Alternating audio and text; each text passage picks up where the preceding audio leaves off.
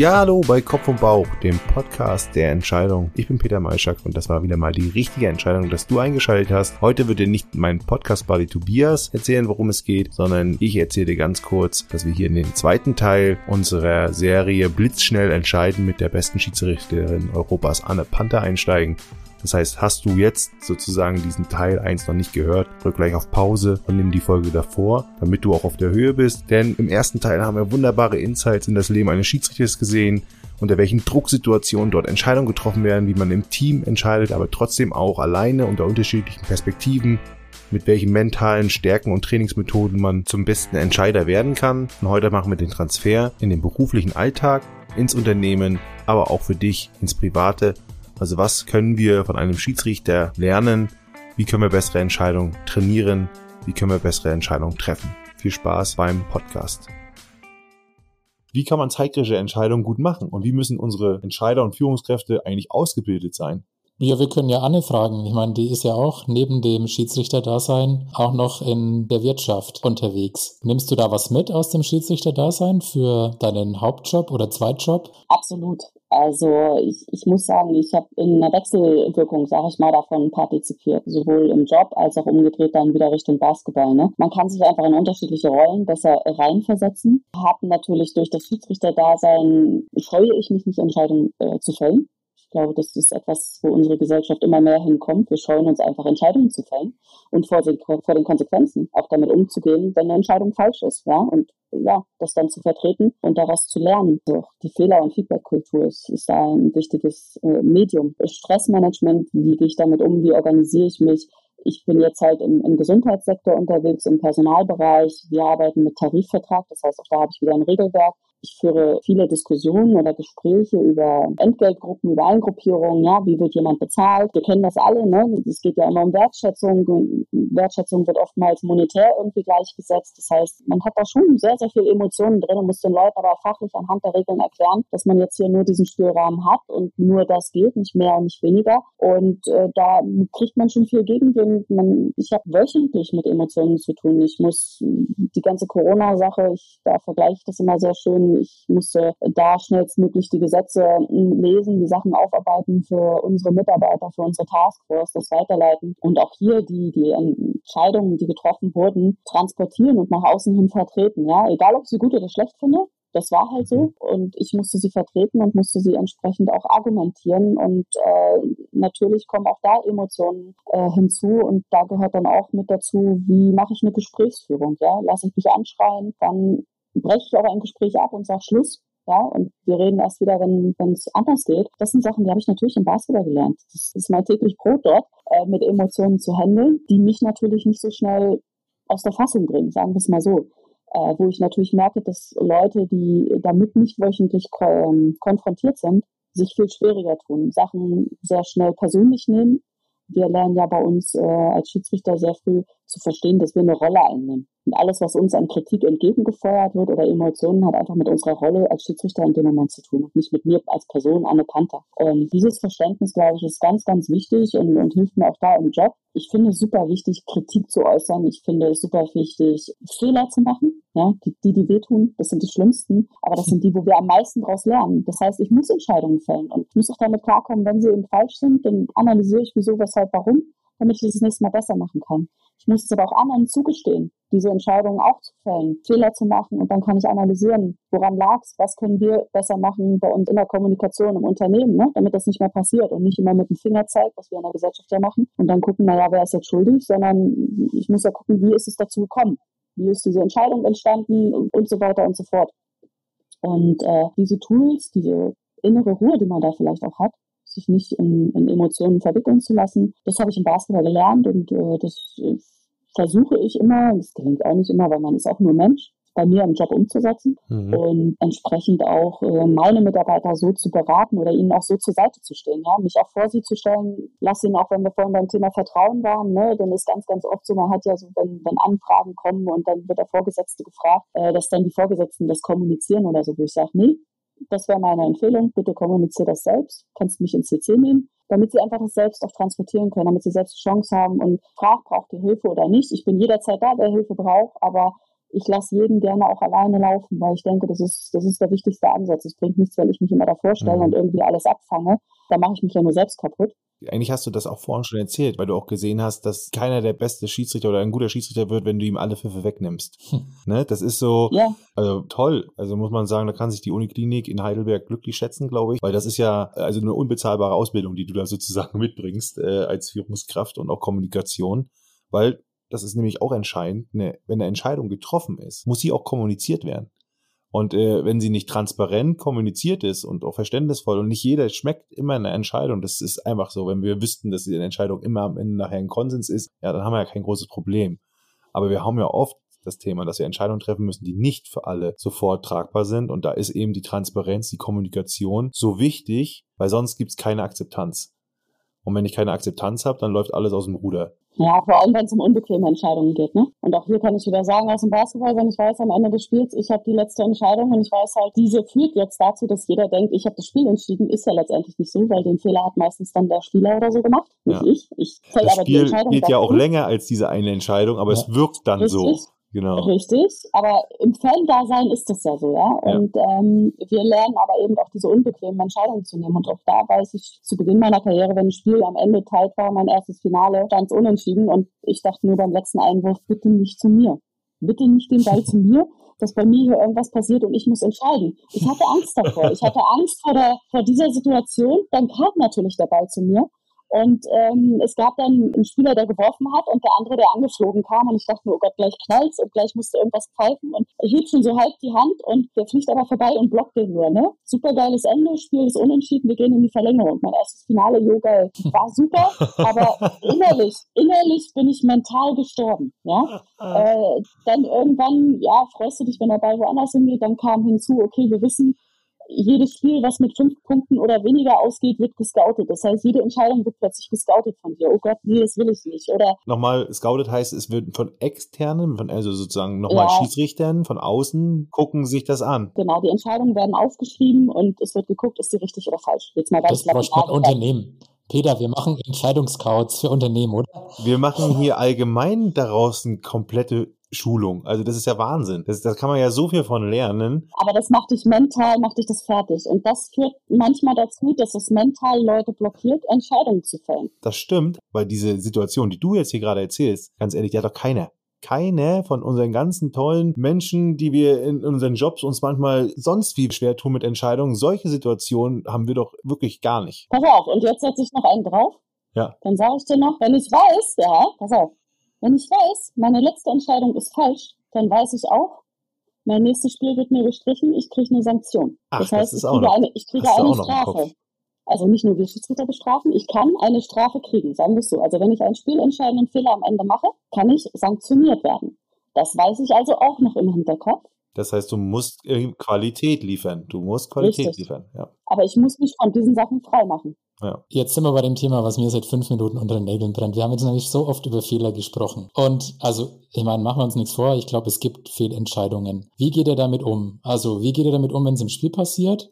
Oder vielleicht noch schlimmer, im Spiel, ja, fällt es nicht so auf oder man, man hat es halt getroffen, aber hinterher denkst du, naja, hm, die war nicht glücklich, die war nicht gut. Die besten Fehler, die du machen kannst, sind in den ersten zwei Vierteln da interessiert es keiner. Wirst du mal kurz angeschrieben, ja, und dann ist wieder gut, dann, dann ist es vorbei. So, die schlimmsten Fehler, die du machen kannst, sind halt die in den letzten zwei Minuten, weil die spielentscheidend sind. Ja, in der Regel, wenn es ein knappes Spiel ist. Also hoffst du sowieso, dass das Spiel mit 20 Punkten ausgeht, dann ist alles super. ähm, äh, das, das ein bisschen sarkastisch gesagt, ja, aber äh, ganz klar, wo ich jünger war und unerfahren war, war jeder Fehler auch im ersten Viertel irgendwie schlimm, ne? weil man immer gedacht hat, oh Gott, was entscheidet darüber, kriege ich noch eine Ansetzung, äh, vertraut man mir, welches Spiel gibt man mir, ne? so, so malt man sich das ja aus. Das ist wieder dieser Gedankenstrudel sich rauszunehmen. Und für mich war der essentielle Schritt irgendwann in meiner Karriere zu sagen, ich bin ein Mensch, ich bin kein Roboter. Ich mache Fehler, das ist auch okay. Und wenn wir es prozentual mal aufrechnen, machen Spieler und Trainer mehr Fehler als wir auf dem Feld. Also ich möchte den Spieler sehen, der den, die Trefferquote hat, die wir haben. Den kann man nicht bezahlen. Also ich war so einer. Ja, ich kann mich, ich kann mich daran erinnern, wie du gespielt hast und ich kann den Zuhörern sagen, nein, was du Nein, oh so. Mann, na gut, okay. okay, also es ist, inzwischen ist es ja so, ich, ich habe jede Woche im Schnitt drei Spiele. Ähm, da bist du in einem Turnus drin, da denkst du gar nicht mehr drüber nach. Ne? Also du hast gar nicht die Zeit darüber, über einzelne Situationen nachzudenken, die lange auszuwählen. Und wie gesagt, mit diesem Wissen, dass ich mir auch zugestehe, Fehler zu machen. Es ist okay und das passiert. Ich kann es nicht verhindern. Ich kann mein Bestmögliches dafür tun, dass es nicht passiert, indem ich fit bin, indem ich ausgeschlafen bin, indem ich die Regeln kenne, indem ich ne, vorbereitet bin und alles drumherum. So. Und wenn ich es dann doch nicht schaffe, dann ist es so. Was natürlich für uns Schiedsrichter fast gar nicht zu verarbeiten ist oder super schwer ist, einfach wenn wir am Ende so ein Spiel entscheidenden Fehler machen. Ja? Die tragen wir sehr, sehr lange mit. Ich weiß es von mir, inzwischen geht's, aber ich weiß es auch von Kollegen. Da brauchst du sehr lange dran. Du, ist dieses typische, du fragst dich immer, warum? Wie hätte ich es verhindern können? Warum habe ich das gemacht? Das ist die gleiche Frage, die dich über Tage verfolgt. Wir gucken uns die Videos dann auch 20 Mal an wir geißeln uns ja super gerne, ne? Wir, wir klipsen mit anderen Schiedsrichtern ähm, und geißeln uns dann nochmal. Oh, und jeder sagt, wie, wie konntest du nicht? Ja, und die Medien zeigen es dann auch nochmal, meistens dann im nächsten Spiel nochmal vorher, wird das dann auch nochmal besprochen. Also es ist präsent genug. Das beschäftigt uns. Ähm, ich habe für mich ist so entwickelt, dass ich mir tatsächlich sage, ich gucke es mir an, wenn ich nicht sowieso im Spiel schon weiß, dass, dass es ein Fehler war und analysiere einfach, okay, warum ist das passiert? Meistens weiß ich ja, was ich in dem Moment gemacht habe. Habe ich da hingeguckt? Ähm, habe ich an was anderes gedacht? Wie habe ich die Situation interpretiert? Ganz früher habe ich immer den Fehler gemacht, dass ich natürlich sofort nach dem Spiel mir das Video genommen habe, reingeguckt habe. Ne? Das ist aber ein Fehler, weil du bist emotional involviert. Fehler beschäftigen einen ja emotional. So, und äh, das heißt, ich habe dann immer gewartet, ein, zwei Tage, bis ich wusste, die Emotionen sind ein bisschen runter, habe es mir dann nochmal angeguckt und dann kannst du das auch neutral bewerten. Ne? Und dann bin ich auf Fehlersuche gegangen, woran lag es, habe ich halt falsch gestanden, habe ich woanders hingeguckt, habe es falsch antizipiert oder was weiß ich nicht. Und natürlich in den Jahren habe ich jetzt unzählige Videos gesehen und ich kann wirklich behaupten, ich würde mal sagen, 97 bis 98 Prozent meiner Fehler erkenne ich sofort im Spiel. Ich weiß, wenn der Pfiff raus ist oder der No-Call da ist, also ich habe nicht gepfiffen, ich weiß, wenn es ein Fehler ist. Und wie gehst du damit um dann? Also hast du die Chance, das ist auch manchmal die Frage, die mich jetzt natürlich ja. auch als Fan interessiert, mhm. hast du die Chance, das in dem Moment zu revidieren? Darfst du das? Nutzt du das dann auch, die, die Möglichkeit, das zu tun? Sagst du vielleicht mal, ja, du, das weiß ich, das war kein guter Pfiff, aber können wir jetzt nichts machen, Situation ist vorbei, müssen wir weiter oder, oder wie läuft das? Ja, also das eine Ding ist ja, wenn ich nicht gepfiffen habe, kann ich nicht mhm. fünf Minuten später pfeifen. Genau, das ist ja die schwierigste, hab, ne? das ist eigentlich das Schwierigste eigentlich, ne? Wenn du nicht gefilmt hast, darfst du ja nicht einfach später pfeifen, genau. Richtig, dann kann ich halt noch hoffen, dass mein Team mir hilft, ne? Mhm. wenn ich da eine zweite äh, Zuständigkeit irgendwo habe, dass mir jemand hilft. Aber ja, das ist halt das Schwierigste. Wenn ich aber jetzt einen Pfiff rausgeknallt habe, der, der schlecht war und äh, Spieler oder Trainer sprechen mich darauf an, das ist die erste Option, die ich habe, zu sagen, ja, hast du absolut recht, der war scheiße. Aber Publikum hier, ich muss es jetzt verkaufen weil das Publikum darf ja nicht merken, dass ich ne, ja. einen Fehler gemacht habe. Also das äh, sagen wir auch immer ganz klar, komm, okay, wir in einem Team müssen wissen, dass ein Fehler ist. Das heißt, wir müssen es kommunizieren sehr schnell untereinander, sodass es keiner mitkriegt. Dafür haben wir Zeichen, die wir in den Jahren entwickelt haben, äh, die wir uns auch regelmäßig geben. Und äh, die so, Experten so ein Loser Zeichen auch. auch so ein Loser auf der Stirn. Ja. Oder so, ne? Die, die, die Hand voll genau. Augen, ja, okay. Genau. Unauffällig also. Richtig? Ähm, nein, also da, da wird es dann schon schwieriger. Also ich sage dem Spieler auch, auch wieder da abhängig davon natürlich, ne, wie sind die Emotionen, wenn es sein viertes Foul ist und er muss jetzt erstmal runter, dann muss ich mir zweimal überlegen, ob ich ihm jetzt gerade sage, du tut mir leid. wenn es aber jetzt nicht so eine große Auswirkung hat, dann sage ich das natürlich relativ schnell. Und die Spieler wünschen sich das auch. Also die sagen auch regelmäßig, Anne, du nimmst uns dann jegliche Möglichkeit zu meckern oder so. Ne? Also sie wünschen sich diese Menschlichkeit.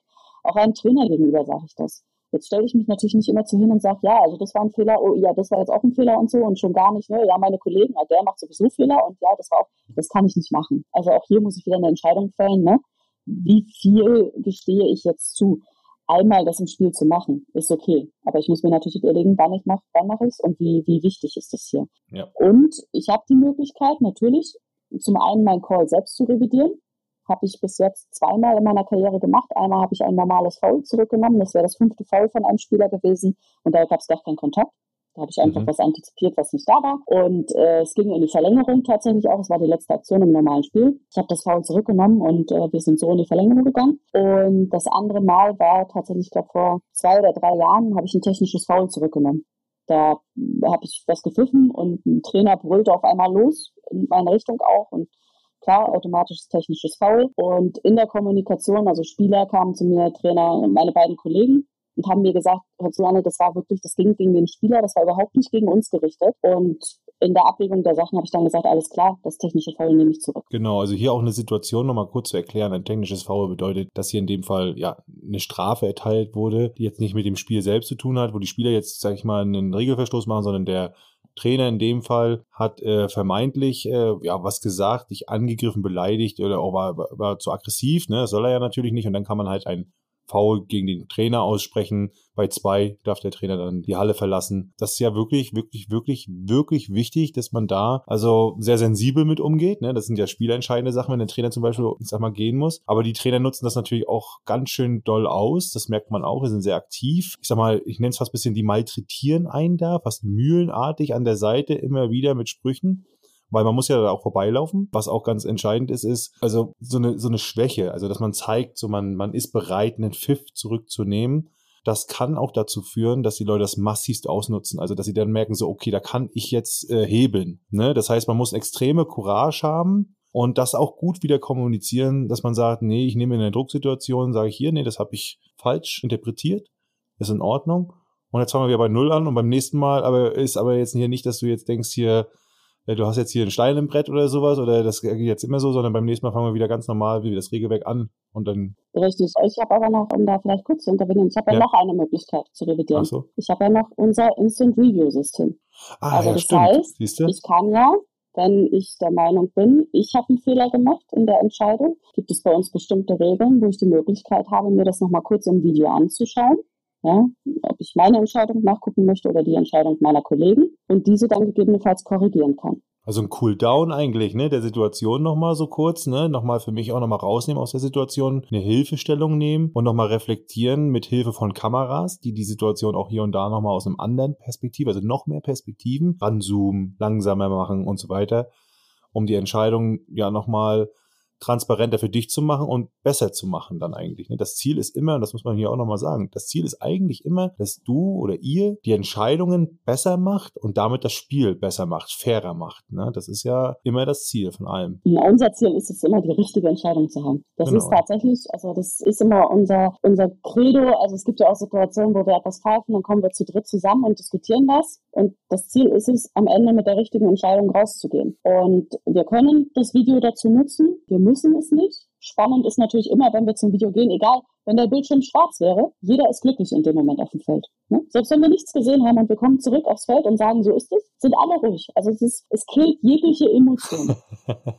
es killt aber auch jegliche Emotionen für die Zuschauer. Also super nervig, wenn du dann fünf Minuten vor dem Video stehst, weil du siehst es nicht, ja, und versuchst eine Lösung zu finden. Das ist die andere Gefahr, die du dabei hast. Und wir hatten es ganz am Anfang, des, äh, als das IAS-System eingeführt wurde, dass es tatsächlich auch dazu geführt hat, dass wir Schiedsrichter weniger Entscheidungen gefällt haben. Also wir waren weniger mutig. Wenn wir jetzt dieses Mittel des unsportlichen Fouls nehmen, also eine sehr harte Strafe bei einem Schnellangriff im Basketball, ne, mhm. gelbe Karte im Fußball, dann haben wir uns irgendwann nicht mehr getraut, normal schnell ein unsportliches Foul zu pfeifen, sondern es sind alle beigegangen, haben erstmal nur ein normales Foul gepfiffen und dann sind sie alle wie die Verrückten zum Video gelaufen und haben sich das Video angeguckt. Ne? Also genau. wir waren mehr am Video nachher, weil wir uns die Entscheidungsfreude genommen haben. Das wurde analysiert und dann kam auch von der Liga die ganz klare Bitte und auch wir Schiedsrichter haben das natürlich selbst verstanden, haben gesagt, das kann ja nicht sein ja, dass wir das jetzt das Sicherheitstool nehmen und nur noch vor dem Video sitzen. Wir müssen wieder entscheidungsfreudiger sein, weil es kann ja auch sein, dass die Technik nicht funktioniert oder in dem Moment das Bild nicht aufschlussreich ist und dann haben wir eine falsche Lösung. Das geht nicht so. Und das hat sich Gott sei Dank wieder so ein bisschen eingepegelt, aber das war auch eine sehr interessante Beobachtung, als dieses IRS quasi eingeführt wurde bei uns.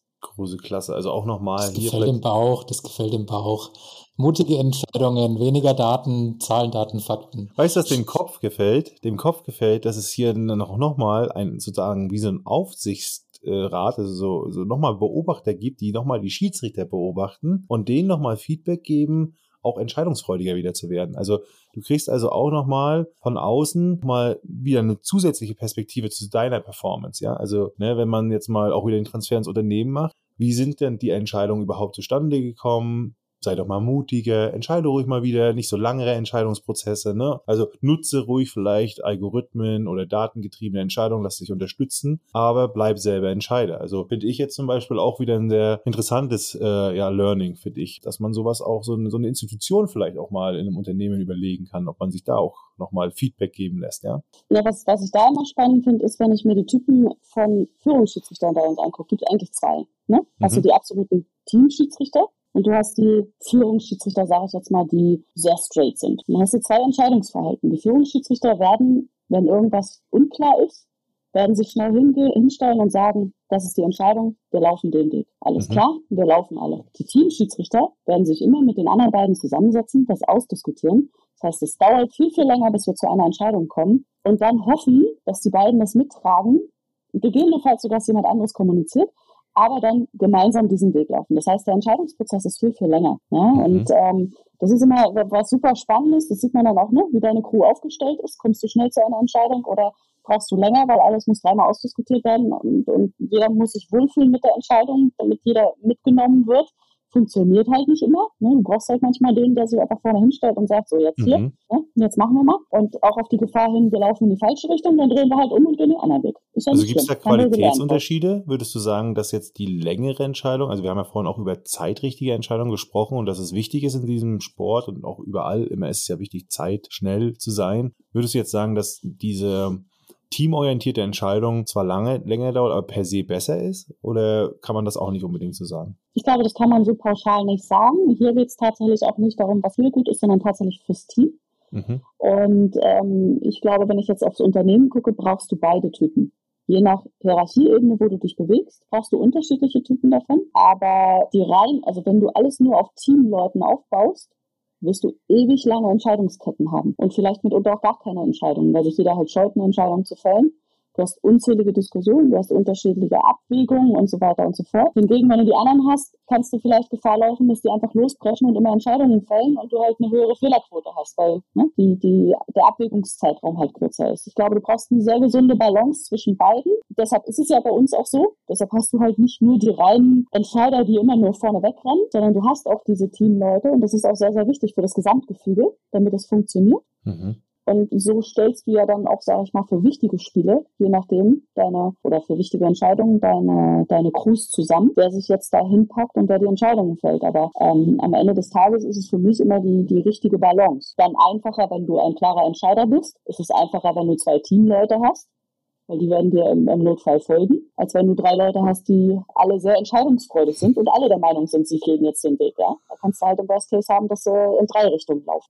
Hier wieder total wichtig, dass man das ähm, kompetenzgerecht oder beziehungsweise sich ergänzend aufstellt. Ne? Das, ich finde es unheimlich spannend. Ich könnte dir äh, wirklich locker bestimmt noch eine Stunde zuhören. Ich würde am liebsten noch über Basketball reden, weil Tobias sehe ich das genauso. Ich will trotzdem mal, das wird eh schon die längste Folge und das finde ich auch richtig so, weil. Also ja, und ich habe äh, noch, ich, ich habe noch eine Frage. Echt? Ich weiß nicht, wie viel du noch hast, Peter, ja. Also wir haben ja schon äh, die Instant Review, wir haben die Möglichkeit immer mehr Technik, du kannst zig Kameras aufstellen. Wird es irgendwann keine menschlichen Schiedsrichter mehr geben, sondern wird das eine KI machen? Nein, das glaube ich nicht. Das ist nicht, also das ist meiner Meinung nach nicht möglich, weil, so wie ich gesagt habe, du kannst deine KI ja klar füttern mit Informationen, mit Regeln. Ja, und dann arbeitet sie diese Regeln ab. Die, die große Kunst der guten Schiedsrichter oder ähm, Teamleitung, Manager und so, meiner Meinung nach, ist, dieses Regelwerk, was du hast, in einem gewissen Rahmen auszulegen und eine Bandbreite festzulegen und dich in dieser Range zu bewegen. Im Sinne des Basketballs sagen wir dann, es sollten natürlich so wenig Schwankungen wie möglich geben, immer dem Spiel angemessen. Aber bei uns ist es immer ganz wichtig, dass du so diesen Part des Game Managements, so nennen wir das, mit da drin hast. Wie gehe ich mit Emotionen um? Ab wann verwarne ich? Wie viel kommuniziere ich? Ja, ab wann sage ich jetzt Schluss? Das kann keine KI. Die kann ich mit harten Fakten füttern. Natürlich kann die KI lernen, aber der Mensch lernt ja auch und entwickelt sich weiter. So, und entsprechend, die Spieler entwickeln sich weiter. Wenn ich dran denke, wir haben irgendwann mal angefangen, alles in der Transition abzupfeifen mit unsportlichen Fouls. Dann fangen die, die Angreifer plötzlich an, sich da einzuhaken und mehr draus zu machen. Irgendwann hieß es, die Werfer müssen besonders geschützt werden. Alles wird jetzt unsportlich, wenn Fuß auf Fuß kommt. Ja. Das haben die Werfer mitgekriegt. Dann haben sie plötzlich angefangen, sich fallen zu lassen oder versucht, den Fuß auszustrecken, haben es uns wieder schwieriger gemacht. Das heißt, alle entwickeln sich stetig weiter. Und das sind nicht nur harte Fakten, sondern du hast hier immer einen sogenannten Interpretationsspielraum dabei, also in vielen Sachen. Wenn den ich kausalen, über den kausalen Interpretationsspielraum. Richtig, wenn ich, wenn ich über Schrittfehler vorhin gesprochen habe, habe ich gesagt, Vorteil, Nachteil, ne? Das bei uns ja. immer spielt eine Rolle. Ist eine Verteidigung dicht dran, führt ein Schrittfehler zu einem klaren Vorteil und ein Nachteil für die Verteidigung. Das heißt, ich muss den pfeifen. Steht aber die Verteidigung einen Meter entfernt, interessiert dieser Schrittfehler niemanden. In einem Fastbreak, wenn da keine Verteidigung ist und der macht vier Schritte, aber einen Mega-Dank für die Show, möchte doch kein Mensch in der Halle sehen, dass jetzt alle Panther da lang gesprintet kommt und diesen Schrittfehler abpfeift. Ja? Eine KI, wie willst du einer KI erklären, diesen Schrittfehler pfeifst du jetzt nicht. Aber wenn der oben an der Dreierlinie vier Schritte macht, den pfeifst du. Also das sind Informationen und ich glaube, das ist dieser Entscheidungsspielraum, den wir Menschen haben, den wir auch, das, das ist unser Vorteil, das ist die hohe Kunst auf dem Level, wo wir agieren. Und den kannst du nicht dieser künstlichen Intelligenz, der Intelligenz äh, zugestehen. Hm, es ist super, dass wir viele Tools zur Hilfe haben, die nutzen wir auch gerne, aber man muss auch zum Beispiel sagen, dass selbst wenn du, wir mit unseren Kameras, wir können nicht alle Szenen auflösen, ja, weil dir dann ein entscheidender Winkel fehlt. Und es ist dann auch immer nur ein- oder zweidimensional, was du siehst und nicht dreidimensional, so wie wir es auf dem Feld vielleicht dann sehen. Das ist auch nochmal ein Unterschied, ja. Von daher ist da meine Antwort ganz klar nein. Das ist, äh, das ist da nicht möglich und ich glaube auch, das, das ist das, was nachher einen guten Manager oder einen sehr guten Schiedsrichter nachher in den oberen Bereichen auszeichnet. Genau diese, diese Balance zu halten, ne? jeden irgendwie in einem gewissen Rahmen, soweit es geht, zufriedenzustellen. Die, die Liga mit den Ansprüchen, die Spieler ein faires Spiel da zu gewährleisten, ein gutes Team zu kreieren von Schiedsrichtern, dass sich da jeder weiterentwickeln und wohlfühlen kann und alles. Und das kann kein KI. Sehr cool. Peter und ich finden es cool. Ich glaube, wir wollen weiterhin ja. menschliche Schiedsrichter sehen, die den Dank laufen lassen und äh, für Emotionen sorgen. Absolut. Nee, kann ich mir auch nicht vorstellen. Und vor allen Dingen kann ich mir auch nicht vorstellen, dass die Menschen damit machen im Spiel, weil man von der KI hat man ja den Anspruch, perfekt zu sein. Die Anspruch ist viel, viel höher und die kann nicht perfekt sein. Wenn sie schon so gut wäre wie ein Mensch, wäre schon krass, aber selbst dann wäre das, glaube ich, nicht so, dass man das akzeptieren würde. Stell dir mal vor, der, die KI macht eine Fehlentscheidung oder eine interpretierbare Entscheidung. Ja, da sagt man beim Schiedsrichter regt man sich auf, aber man sagt halt, okay, der hat es jetzt auch nicht besser Mensch, gesehen. Ja, ja ne, ist halt Mensch, der könnte ja fehlbar sein, ja. So, aber bei einer Maschine, da würde man ja sofort das ganze System in Frage stellen. Wäre ein Riesenaufschrei. Ne? Also ich glaube, auch das äh, ist äh, auch in die andere Richtung nicht funktionabel. Tobias, ich habe ein Problem, kann ich dir jetzt schon sagen. Ich werde jetzt Basketball anders sehen müssen. Ich kann jetzt gar nicht mehr so meckern über Schiedsrichter. Das, äh, das nervt mich ein bisschen. Finde ich äh, gut. Finde ich ja, gut. Nee, ja, finde ich gut. Ich, ich, habe ich schon gerne gemacht manchmal, wenn ich gesagt ja, habe, nee, das ich, kann ja nicht sein. ich, bin, ich, ich, ich werde auch in Zukunft noch meckern, bin ich mir ziemlich sicher, weil die Emotionen, glaube ich, die kann ich da gar nicht zurück. Aber ich werde es mit ein bisschen mehr Demut machen. Ich habe nur eine Frage und dann, glaube ich, können wir noch einen ganz kurzen Transfer machen. Absolut, ja. Ich möchte mal in den privaten Bereich schauen. Also, wie sieht's denn bei der Schiedsrichter im privaten Bereich aus? Bist du da auch so schnell und entscheidungsfreudig? Oder sagst du, boah, ich treffe so viele Entscheidungen im Spiel, habe keinen Bock mehr, irgendwie privat noch groß zu entscheiden? Es ist witzig, weil ich tatsächlich, wenn ich, wenn ich unterwegs bin und äh, dann kommt irgendwie die Frage auf, ja, was essen wir, wo gehen wir essen, wo gehen wir hin? Sag ich mal, komm, entscheide du. Und nee, komm, du bist doch trainiert darin. Dann sag ich, ich habe keinen Bock mehr, ich äh, fällt schon auf dem Feld genug Entscheidung. Es ist aber eher tatsächlich so ein Running Gag. Natürlich habe ich im Bauch eine Entscheidung gefällt für mich, irgendein Wunsch, ja. Dann ist ja so, ah ja, was möchte denn der andere? Und das möchtest du ja abwägen, da hast du ja nicht, ne, irgendeinen Rahmen oder Regeln, die du da einzuhalten hast. Deshalb innerlich, also ich sag mal so, wenn es um solche Sachen geht mit mehreren Leuten, halte ich mich tatsächlich eher so ein bisschen zurück. Ja? Aber wenn es um mich selbst geht, bin ich, würde ich mal sagen, sehr, sehr schnell mit Entscheidungen. Manchmal vielleicht ein Tick zu schnell, aber da sei denn, es geht um genauso Schuhe. recht. Da bin ich auch sehr schnell tatsächlich, weil äh, ja, also ich kann sehr schnell entscheiden, ob ich sie kaufe oder nicht. Ich habe übrigens keinen Schuhtick, das kann ich schon sagen. Ich habe weniger Schuhe als die meisten meiner meiner männlichen Kollegen. Ja, also ich habe einen Schuhtick. Alle nur schwarz. Ja, ich habe einen Schuhtick, das kann ich schon mal zugeben. Also das ich auch. auf jeden Fall kenne ich sehr viele Basketballer, die irgendwie einen Schuhtick haben. Ja. Ich äh, tatsächlich nicht.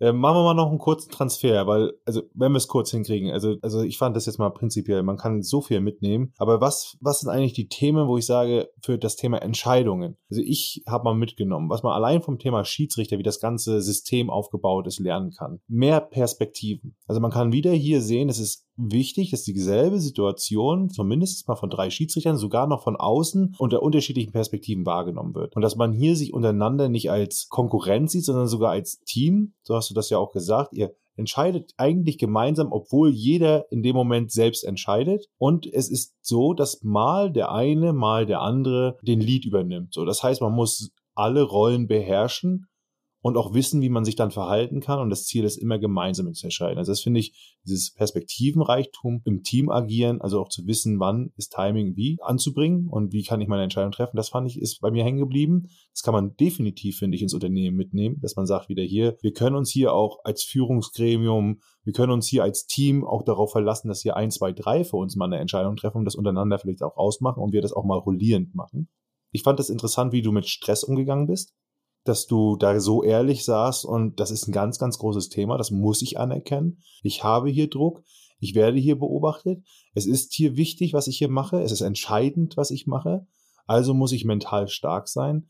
Und das ist für mich auch eine Lernkurve gibt, also von den Liegen nach hoch. Und ich dann aber auch für mich Methoden, du hast es auch Tools genannt, entwickle, um mental stark zu sein. Das finde ich für die Persönlichkeitsperspektive für jeden, für mich, also ich nehme es auf jeden Fall sofort für mich mit, aber auch für jeden total, das ist richtig Gold wert, was du da gerade gesagt hast, weil das muss man mal für sich mitnehmen. Entscheidungen sind wichtig und wenn du Entscheider bist, Führungskraft bist, dann ist es auch normal, dass sich das mal stresst und dass es wichtig ist, dass du mental fit bist, dass du es schaffst, dich zu fokussieren.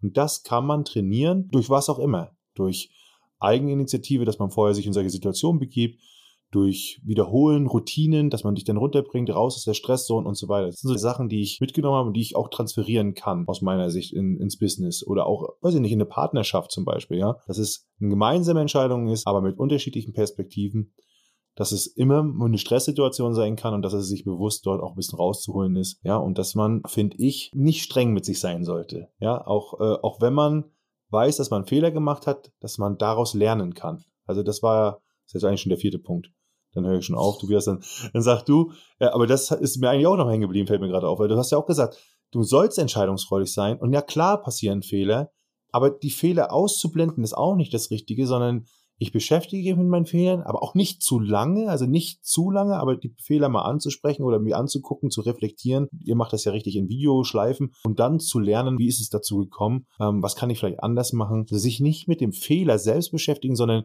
wie ist es dazu gekommen und dann wieder solche Situationen früher zu erkennen und dann das zu vermeiden. Fand ich großartig. Und wahrscheinlich, wenn ich den Podcast mir danach nochmal zusammenschneide und, und, und, fertig mache, wird mir noch mehr auffallen. Also ich, ich fand das richtig äh, überragend. Also muss ich sagen. Ja, wahrscheinlich müssen wir nochmal eine Folge machen, weil wir haben ja. noch, wie viele Fragen haben wir hier noch, die wir nicht gestellt haben? Und ja, die Hälfte. Ja, darf ich einen Punkt ergänzen, den ich wichtig finde? Also ja, ja Fehler, Fehler Unbedingt, unbedingt. Das war ja erstmal nur ich, genau. Ja, Fehler akzeptieren auf jeden Fall. Und einen Punkt, über den haben wir gar nicht gesprochen, weil wir mal über Emotionen von Fans reden aber keine Entscheidung aus Emotionen herausfallen. Das ist bei uns das A und O.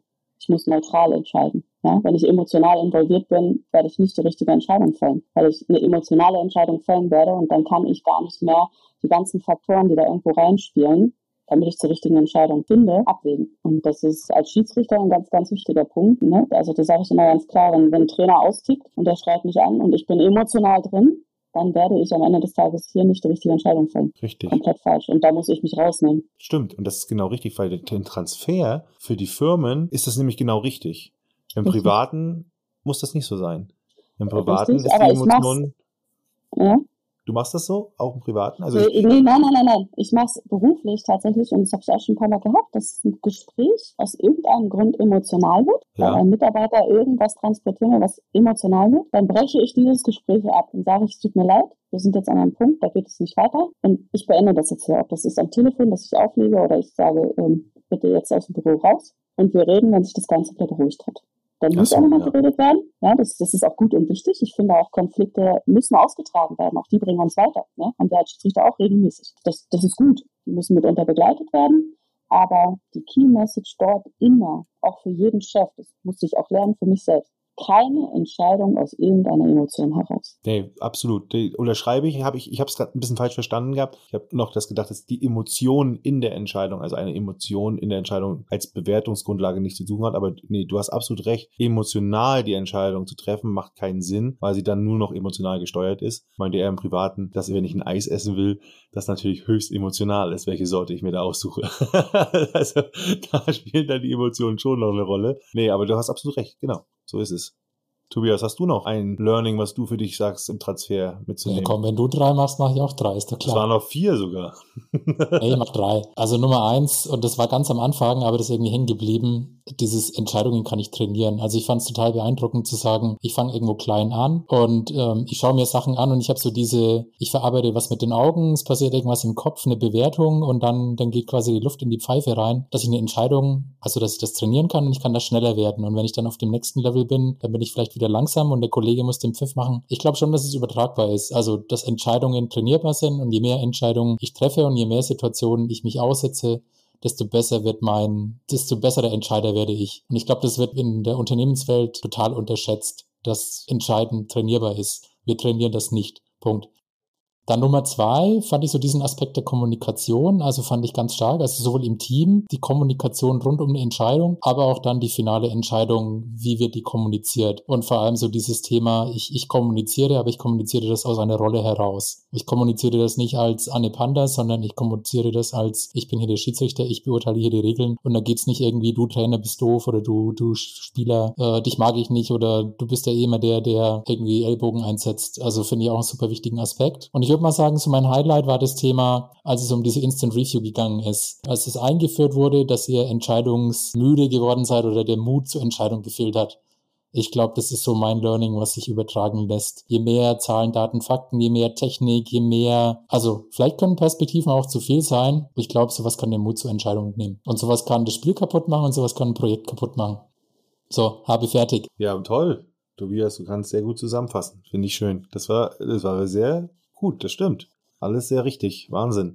So viel Content, so viel tolle Sachen. Ganz doll, ganz doll, großartig, Anne, dass du dir die Zeit genommen hast. Ähm, jetzt geht's ja auch demnächst los, äh, glaube ich, wieder mit Saison.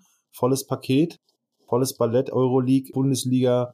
Was man hier nochmal sagen darf oder kann hoffentlich auch, ist, ähm, wir sind immer noch nicht damit angekommen, dass man, obwohl man so eine Verantwortung hat, so viel, ja, das ist ja auch ein Millionengeschäft, als Schiedsrichter davon Vollzeit leben kann. Also zumindest so, dass man abgesichert ist, so wie wir das im Beruf waren oder sind, mit äh, Sozialversicherung, mit, äh, wenn man verletzt ist und dass man dann weiter bezahlt wird als Frau, mit Kinderpause und so weiter, alles drumherum. Ich glaube, da kann sich, darf sich, muss sich noch was tun. Also in Summe, glaube ich, in den Sportarten. Ja, ob das jetzt einer hört oder nicht, aber das finde ich und sollte auch so getan werden. Und äh, trotzdem finde ich es toll, dass die Uniklinik Heidelberg von deinen Kompetenzen profitiert muss man auch sagen. Gerade im Gesundheitswesen, glaube ich, brauchen wir tolle, kompetente Leute, die uns da wirklich nach vorne bringen das war es jetzt erstmal von mir. Anne, du darfst gerne auch uns noch was fragen oder irgendwas erzählen. Ähm, normalerweise fragt Tobias immer noch, ob du irgendwas in der Empfehlung hast, irgendwas, was man den Zuhörerinnen dort draußen mitgeben kann. Ich habe tatsächlich, ich habe überlegt, aber ähm, die Sachen, die ich mir anhöre oder angucke, sind dann tatsächlich eher fachlich Basketball oder ne,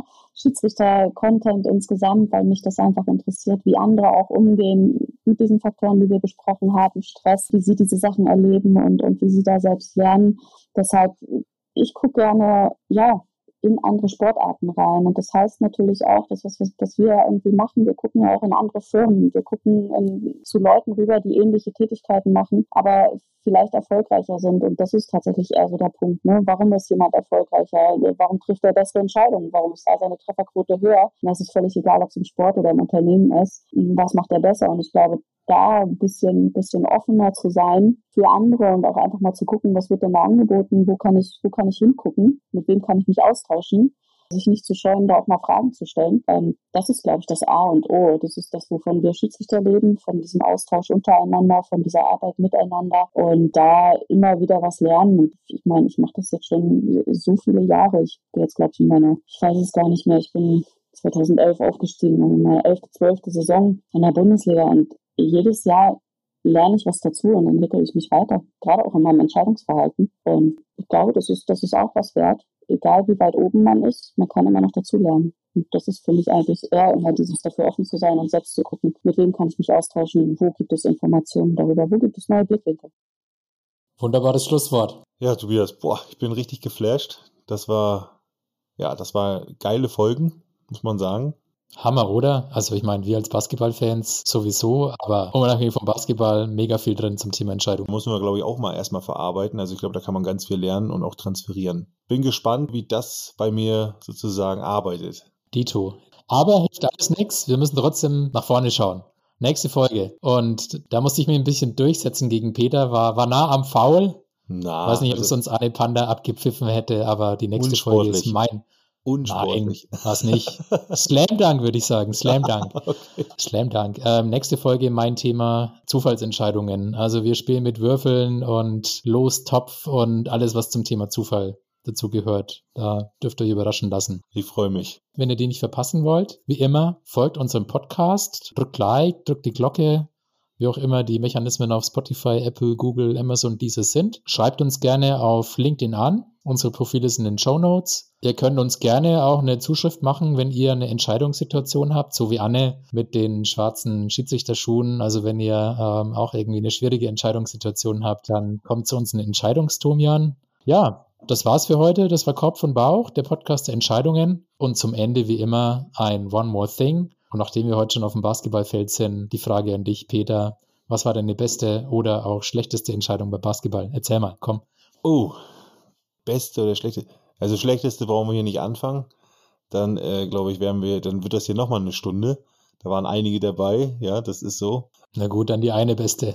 Die beste Entscheidung war gar nicht auf dem Feld, glaube ich, sondern die beste Entscheidung war tatsächlich, ähm, als ich von Rostock nach Bayern gezogen bin. Also ich habe in Rostock wirklich äh, eine tolle Freundschaft, tollen Freundeskreis im Basketball gehabt. Das ist richtig, richtig cool, hat richtig Spaß gemacht. Ist auch immer irgendwie verbunden geblieben. Aber dass ich mal in ein anderes Land, also ein anderes Bundesland, in eine andere Liga gegangen bin, auch damals dann mich entschieden habe, damals in Treuchtlingen, das ist eigentlich eher ein ja, so eine etwas dörfliche Gegend in Franken, Basketball zu spielen, damals mit dem Team, mit dem Trainer, mit der Situation, die ich da vorgefunden habe, das war meine beste Basketballentscheidung, weil ich da die geilste Zeit hatte einfach. Das waren die schönste Zeit, einfach so als Spieler sich auch zu entwickeln, ähm, was ich da erlebt habe, was ich auch im Nachhinein gelernt habe über mich selbst als Führungsspieler, als nicht so guter Führungsspieler. Das war die beste Entscheidung.